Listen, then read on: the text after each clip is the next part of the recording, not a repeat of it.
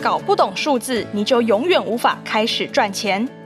跟金牌会计师学赚钱思维线上课，前勤业众信会计事务所资深合伙人郭荣芳亲自授课，担任经理人月刊近十年首席财会讲师，将从他三十多年资历及多家企业独立董事的经验，归纳上万张财报背后的思考脉络，教你看懂关键数字，学会获利一生的赚钱思维。即日起购课，限时优惠低于六折。上网搜寻新商业学校赚钱财报课。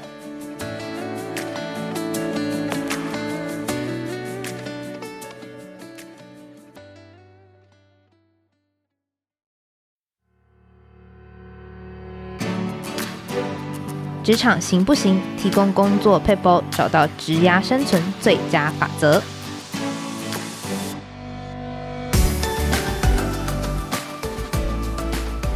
Hello，听众朋友，大家好，我是经理人月刊采访编辑吴美心。在今天的单元，我们会提供职场大小困扰的小撇步，让你解决工作烦恼，即学即用，为职涯加分。今天呢，我们邀请到一位特别来宾，你可能有在电视上看过他唱歌、主持，或者是演戏。最近有在一部很红的《人选之人》里面担任一个角色，那可以说是来了一位大明星哦。那我们邀请到好好说话学会创办人。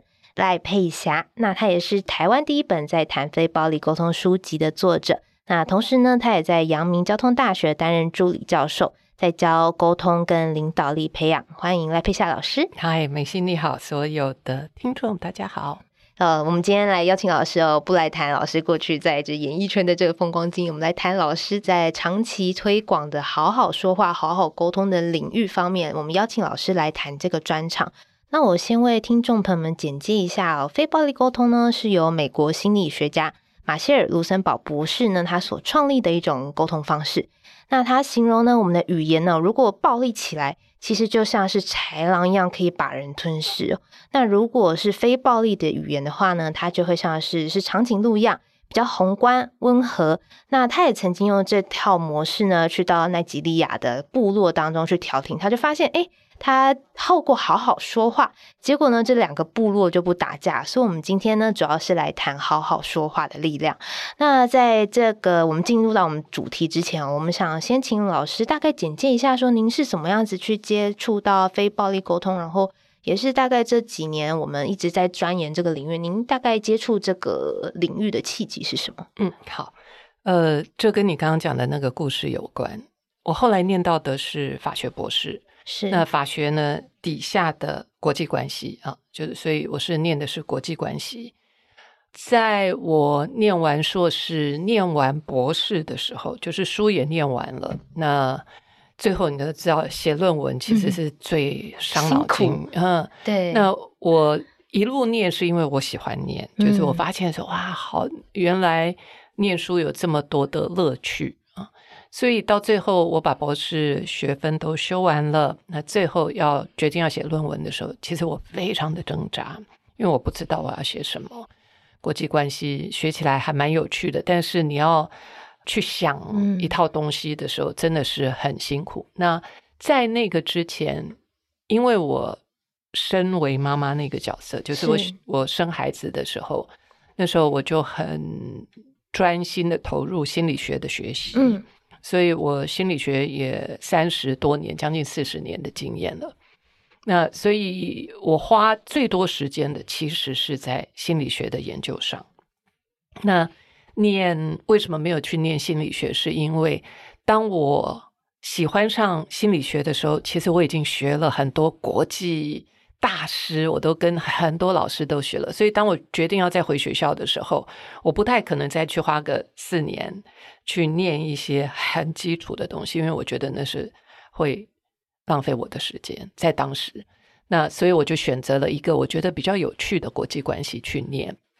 那我所以这两个领域，一个是心理学，是一直我因为生孩子，所以我就觉得我必须要了解自己，开发自己。嗯以至于我可以成为一个更好的母亲啊，而不要呃一直都陷落在我母亲对我的教养而已啊。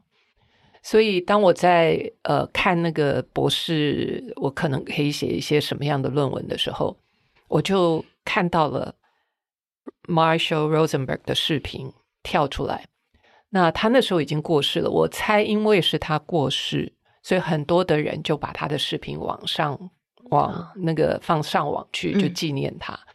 所以我就看了他的视频，就是你刚刚讲的那个故事打动了我，因为他就说他们那时候。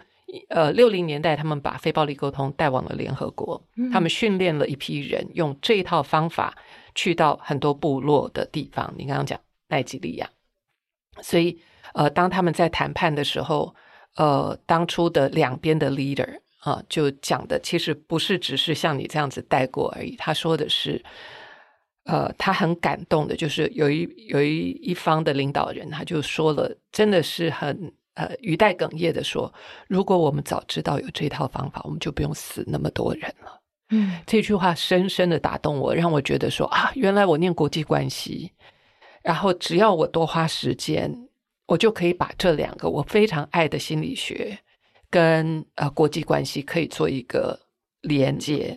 所以那个时候我就决定，我就是看了那个视频，我决定了说好，我要花时间来把我的博士论文写完。那既然我喜欢沟通这件事，我就我之后我就可以把这个沟通当做我在这个研究领域国际关系上的另外一个专长。嗯，所以是这样的机缘让我呃听到非暴力沟通，知道非暴力沟通。当然还有另外一个机缘，就是我们身边有那种非常暴力的人，我就很想要理解说，好，我怎么样来。因为我学心理学，所以我知道，即便对方是充满暴力，其实他是内心的状态其实是非常纠结的。是，我就想说，好，我来好好研究这一件事情，看我能不能够，最起码从我心里面对我投射我认为暴力的人，我心里面可以解开，而不要跟他有、嗯、呃继续的纠结跟纠缠。所以因为这样，我就上网去看，然后刚刚好有那样的机缘，那时候。呃，在台湾有一个国际的一个学习营，呃呃，我就去了。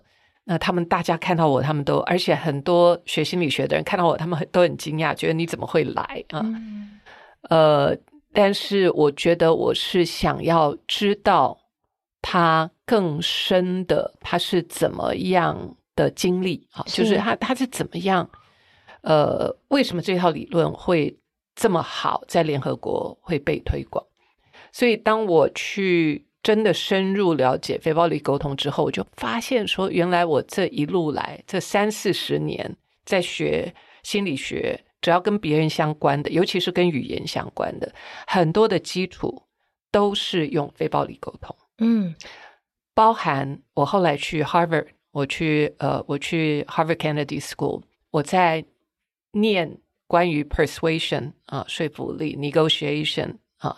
呃，谈判像这些，只要跟有呃语言相关的，我发现里面都有用到 Marshall Rosenberg 的这一套基础。嗯、那包括我这么多年来学心理学的啊，那他会不太一样，是他的呃逻辑，他的理论，他的理论非常的清楚。那因为我有以前的背景，所以当我一看，我就觉得这真的是经典，很实用，经典。嗯啊、呃，不只是实用，我觉得他真的是一位非常杰出的心理学家。是所以呃，是经过很多的思考，经过很多深入的研究所看到的结果。嗯、然后他一生都在研究非暴力沟通，可以算是他最后的精华，把这个 method 留给世界的一个非常重要的礼物。那我很庆幸，我可以。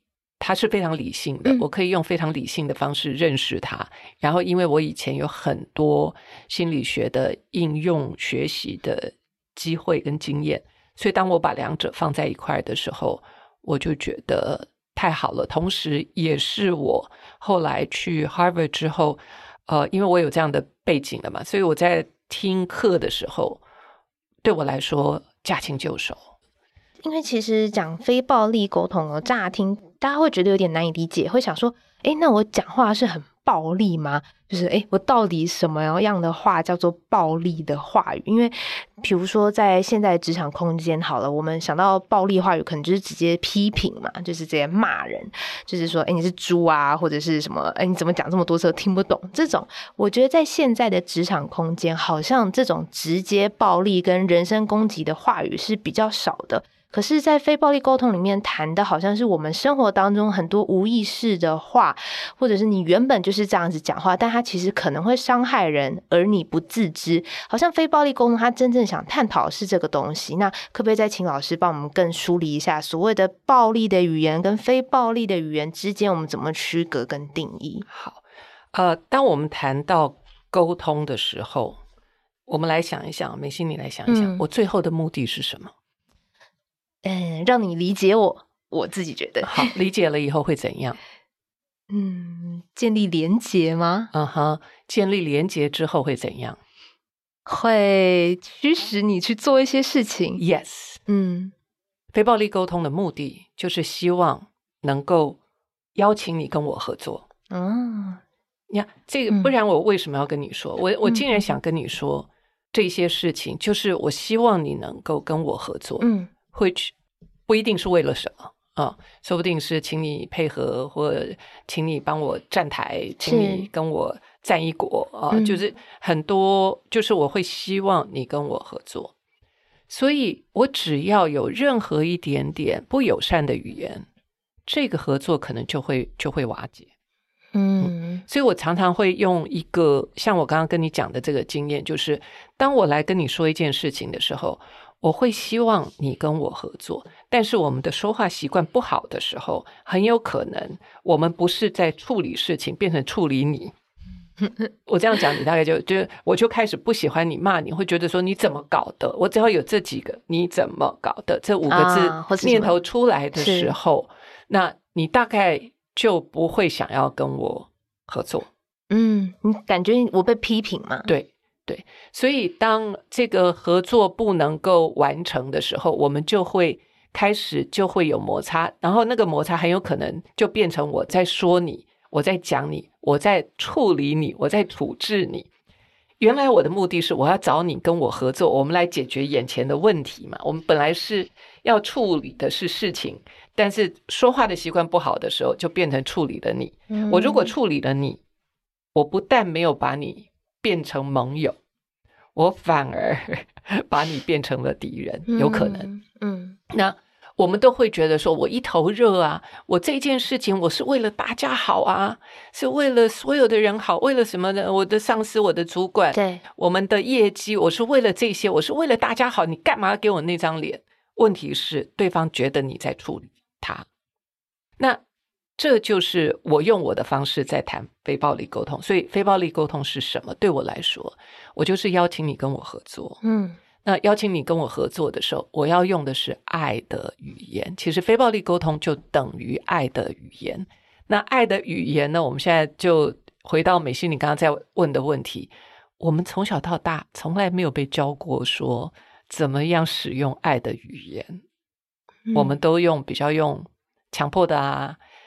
利诱的啦，威胁啦，威吓啦，哦，就是我们都会用一些让你莫名其妙，但是就必须要顺服我的方法。嗯，就是一些恐惧啊，或者威吓啊，或者这种权力上面的关系。对对，对，那用那样的方法，你有可能去做，但是你只要有机会，你一定会反过头来处理我。我这这是人性啊，这没有办法，所以。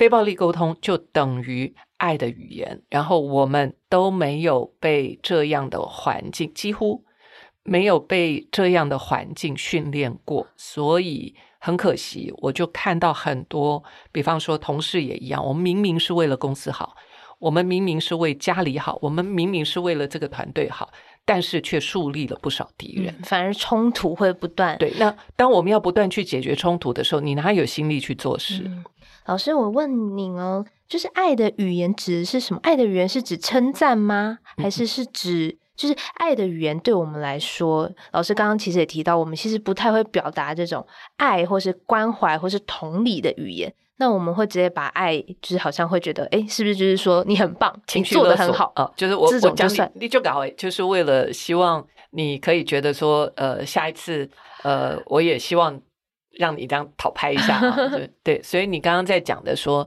你觉得爱的语言可能一般人想象的是一种称赞，对对不对？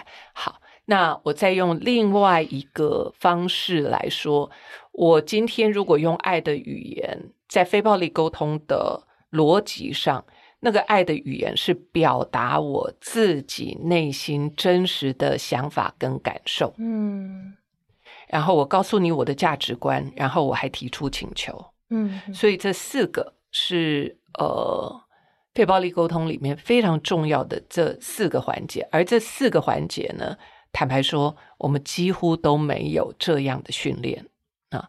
观察、感受、需要跟提出请求。我这我那时候在看老师出版的《我想好好跟你说话》这本书，其实老师在前言有提到，就是您会想出版这本书，是因为您学过很多心理学，就发现，哎，心理学就是要探索自己的需求，要做自己，很了解自己。可是，在这过程当中，你也有可能拿捏不好那个界限，会去伤害到别人。那其实非暴力沟通，老师刚刚有提到这个四个步骤。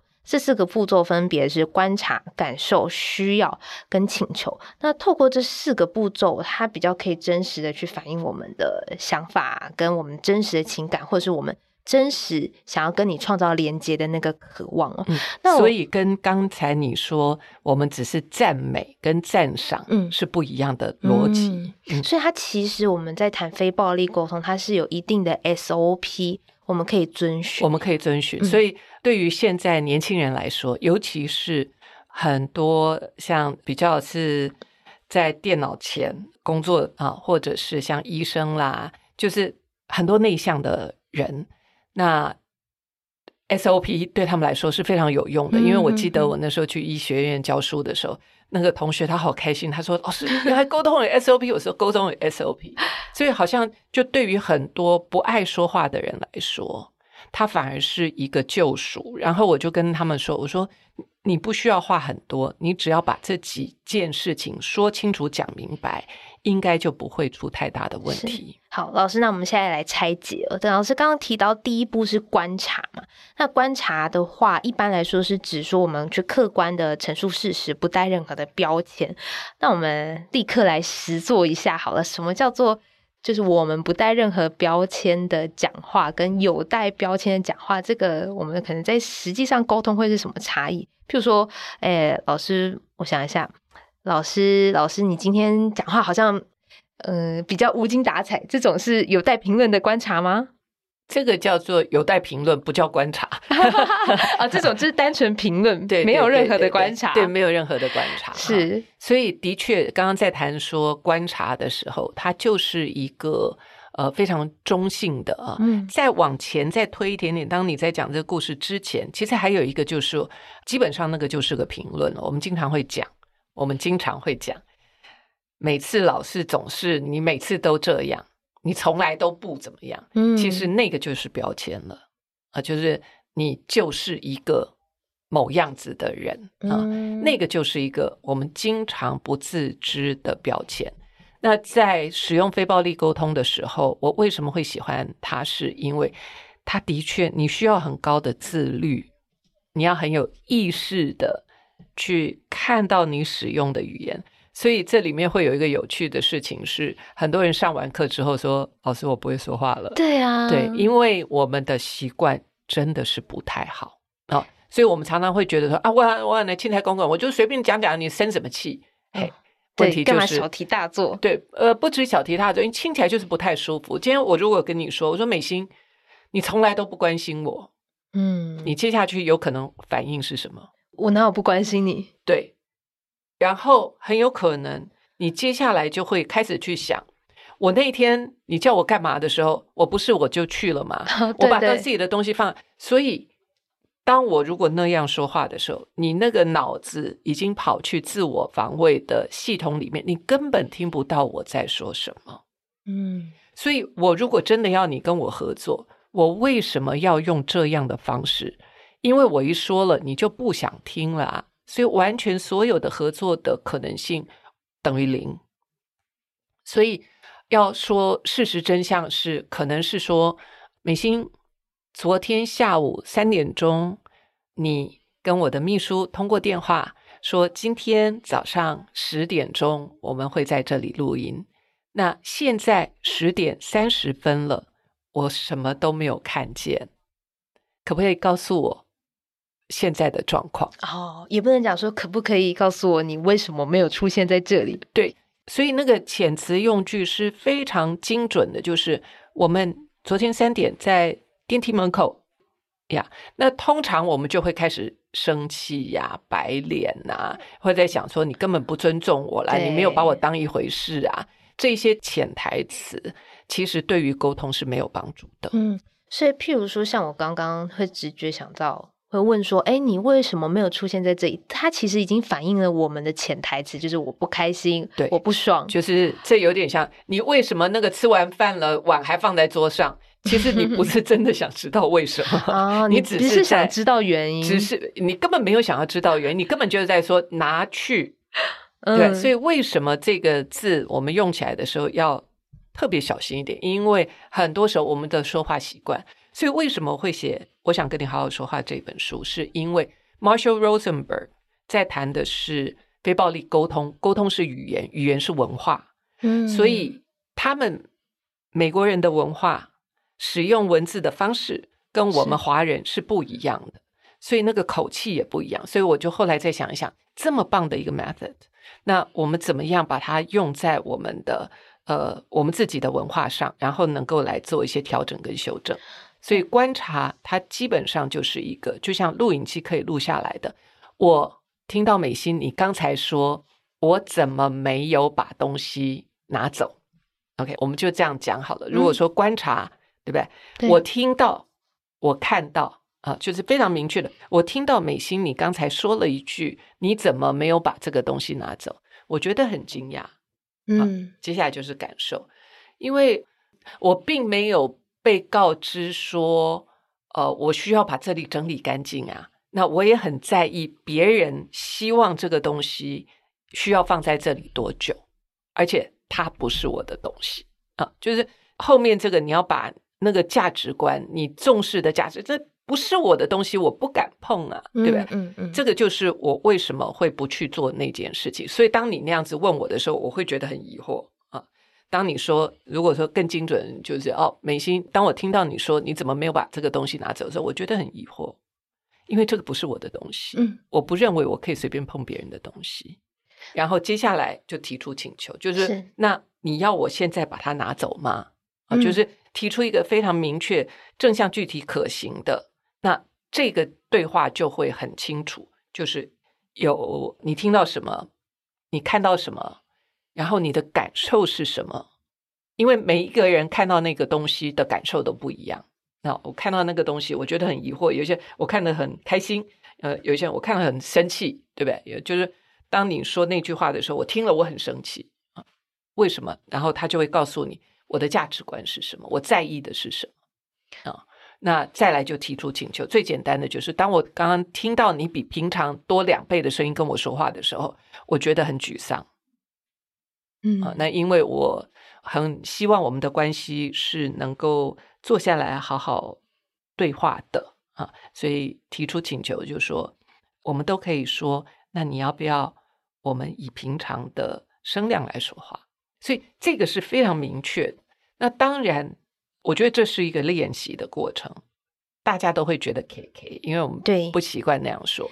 但是当你开始慢慢了解了之后，你就会活用，你就会明白说，我讲了一句话，我看到你皱眉头，我大概就可以知道说，哦，我可能哪里没说对，没有说好。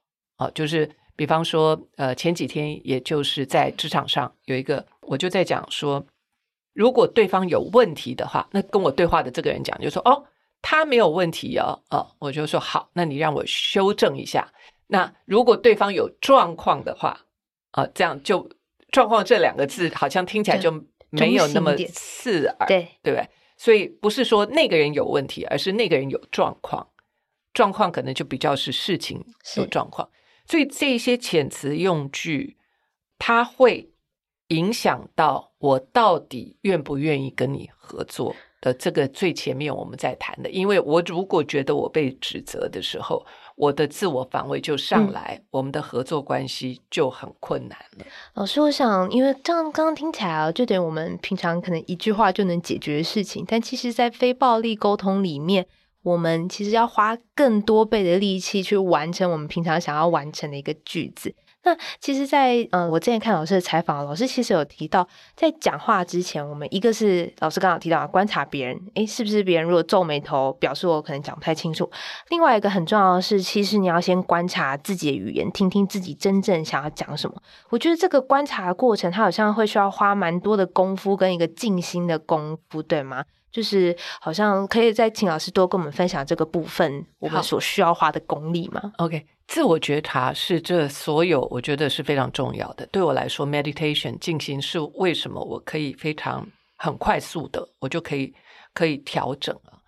我在讲过说，我们学习是四个阶段，就是第一个是我不知道，我根本不知道，嗯，我根本不知道我是一个说话很暴力的人，对吧？哦、我根本不知道，我不知道什么啊，然后再来就开始，OK，我知道我不知道什么了，嗯，好，你就开始知道说，哦，哦，原来。这个我不知道怎么样好好说话，对不对？然后再来就是哦，我知道，我知道了，就是我知道我开始可以好好说话了，哎，就是我我知道原来我现在已经可以好好说话。然后再来就是我不知道，我知道了，因为他已经形成你就你整个人已经是这样了，所以你已经不需要有一个觉察在那边说啊，你这个你到底有没有做到？没有，所以。换句话讲，就是练习、练习再练习。那这个练习，也就是强化我们的自觉的能力，强化我们自我呃修正的能力啊，自我觉察、自我修正。那慢慢慢慢，当你开始知道说，原来我用那个字的时候，对方的眉头就皱起来；我说那句话的时候，他就开始把头撇开了，那就表示说我需要修正我自己。但是当我们没有学的时候，我们就会觉得。爱伯利喜安诺，啊，就是那你到底怎样？我这样讲这样也不对吗？啊，那你干嘛要给我那张脸？我们常常会讲，你干嘛给我那张脸？是因为我们没有看到我们自己这张脸，其实也不太好看啊。所以沟通的确是有很多东西是需要学习的。当然，还有我常常讲的，就是我们的肢体语言，百分之七十是肢体语言，百分之二十三是口气，百分之七才是内容。但是，如果你把非暴力沟通的这百分之七，当然这个数字有一点点看看人家怎么看，但是讲起来就是，如果你那百分之七你能够拿捏的话，基本上你其他的问题都不大，因为 Marshall Rosenberg 的这套方式，它是一个自省、自我调整，它完全不在它的 focus 不在你身上，因为当我的 focus 如果在你的对错好坏的时候。我是非常无助的，嗯，因为我根本没有办法掌控你呀。但是我在非暴力沟通的这个框架里面，我可以把我自己，我很负责的把我自己带着善意的，我很带着善意的把自己理清楚，然后像个礼物一样的送给你。老师，我想再跟您多聊一些哦，因为我那时看就是我想跟你好好沟通里面，他有提到说，其实有时候暴力沟通这件事情来自于你想要修正别人的感受，譬如说，诶，你朋友跟你或者你同事跟你分享一件事情，就是说你干嘛这样想啊，或者是说，诶，你这样感觉不对，或者是你太夸张了，这种其实也是一种我们可以自己察觉的暴力的语言，对吗？对，因为那个真的是没有帮助，因为有太多的。我们习惯性用你刚刚讲的那个，都是我们习惯性的火上加油啦，或者是把你劝阻啦，就是因为我们没有那些训练嘛。那如果说我今天是一个有受过训练的，我有我有受过 coach 的的的训练的话，我来跟你说的话，我可能会帮忙你去弄清楚，你到底是听了什么，你到底是看到了什么，会让你有那样的感受。嗯，先有感受，嗯。我们非暴力沟通是尽量不讲想法。嗯嗯嗯。那呃，为什么？因为那个就是很多时候在 Marshall Rosenberg 在谈的豺狼式的语言，因为我们很容易解读、评断、评论，好坏对错。嗯、那我们的想法是来自于我们的环境。那如果我们是处在一个呃比较负面的环境长大的话，我们对很多好的事情，我们的投射都是觉得它是糟糕的。所以那个是一种另外一种习惯，但是呃，所以在非暴力沟通里面，它很简单的就是这四样。那我觉得先把这个学好之后，我们再去用别的方式。但是通常以我自己的经验，呃，我还是会谨守非暴力沟通的四项原则，然后其他的我们就听对方谈他的观察。谈他的感受，谈他的价值，跟谈他的请求。那尽可能的那种评论评断，在 Marshall Rosenberg 的这个体系里面，通常他不用的。嗯、但是我知道有很多其他的心理学的学派里面，他们是会去钻研说，我会告诉你说我的评断是什么。嗯，理解。那所以老师刚刚提的，其实是我们在讲话的时候，我们专注于自己的观察，就是客观的事实。然后第二步是讲感受，像等下。没有客观的事实，都是主观的。嗯、就是我们每一个人都是主观的，因为我有点鸡蛋挑骨头了。但是因为 Marshall Rosenberg 的、嗯、是，就是我们很多东西都是很主观的。嗯啊，就是当你在说什么的时候啊，我看到什么，我听到什么的时候，我们都是主观的啊。但是我刚刚讲的就是我们不加评论，嗯，嗯是不加评论，就是呃，我刚刚听到你说了什么，我刚才看到了。我看到了你进来的时候，走路比平常来的快，关门的声音比平常来的大，啊，所以这个就是像录影机可以拍下来的。那如果说他一进来，然后你就说，我觉得你在生气耶，这不是感受，这是评论。嗯，这个不是感受，这不是感受。对，因为我们平常好像也很难感觉到自己的感受。像老师刚刚这个提醒也非常好，我们常会觉得说，诶。我觉得你今天有点不太开心，对这个是评论，这不是感受，这不是感受。那感受是什么？哦、oh，OK，这个非常重要。所以我刚刚会讲说一二三四啊，我们其实都不会、嗯、啊，讲起来很简单，都不会。对，呃，感受跟评论它很不一样。它是感受的话，我是谈我自己，我冷，我饿，我我伤心，我难过，我快乐。所以他的受词是在自己身上，我不可能感受你啊的冷。嗯嗯，OK，所以任何我只要受词是你谈到的是你，都是评论。嗯，Right，这个 very simple，就是一切为二，嗯、就是非常明确的。我只要那个主词是在谈你，那个就是评论，就是我的评论，不是我的感受。所以，呃，我觉得你在生气。这个不是感受。那我想表达这样的状态，怎么表达比较好呢？所以你要说的是，我看到你大声的说话，我感觉很焦虑。啊，因为他的感受其实很有可能是焦虑。所以你现在来想想看啊，就是美心，你想想看，嗯、如果你看到有一个人，你可以脑子里面就可以 想想那个，就是我不知道是谁啊，你想，然后你的感受是什么？就当对方。如果用刚刚那句话，你可能会觉得他是在生气的那个，你会认为他在生气的那个，你的感受是什么？你说我是被说我在生气的人吗？不是，就是当你看到我、哦、是，然后你告诉我说，我觉得你在生气，你看到我，你觉得我在生气的时候，你真实的感受是什么？可能可能是有一点不安。很好。对呀，不安、焦虑，然后觉得有点无助吗？猜不透你的心意。呃，很好，就是你刚刚讲的那几个，就是你的感受。嗯，但是我们通常不愿意谈自己的脆弱的这些感受，我们就直接说：“我觉得你在生气。”然后对方就会觉得：“我哪有啊？”因为我们永远不会知道对方是怎么状况。是是，但是我们经常会用这样的语言去猜。然后那个不小心我们就贴上了标签，嗯，然后再说一个，就是没有任何一个人喜欢被贴标签。我觉得老师刚刚的提醒很重要，因为其实有时候我们对别人的感受，譬如说，我觉得你在生气，我觉得你在不爽，有时候其实是自己情绪的投射。当然，嗯，当然，还有就是我没有办法，我没有那个训练。回来看自己，说：“哇哦，原来我现在是焦虑的，是担心的，是害怕的。”你想想看啊，美心，如果说我今天看到我的主管啊，就是我们今天在谈职场啊，就是我的主管如果在那边发脾气，然后我很有可能就是又来了，然后就会觉得他怎么那么哒哒哒哒哒哒哒哒哒，他为什么不改？他就应该的哒哒哒哒哒哒哒哒，脑子里面一片挞伐，对这事情一点帮助都没有，对不对？那好像也没什么好谈的。如果尤其是他是主管的话，你根本没有什么好谈的。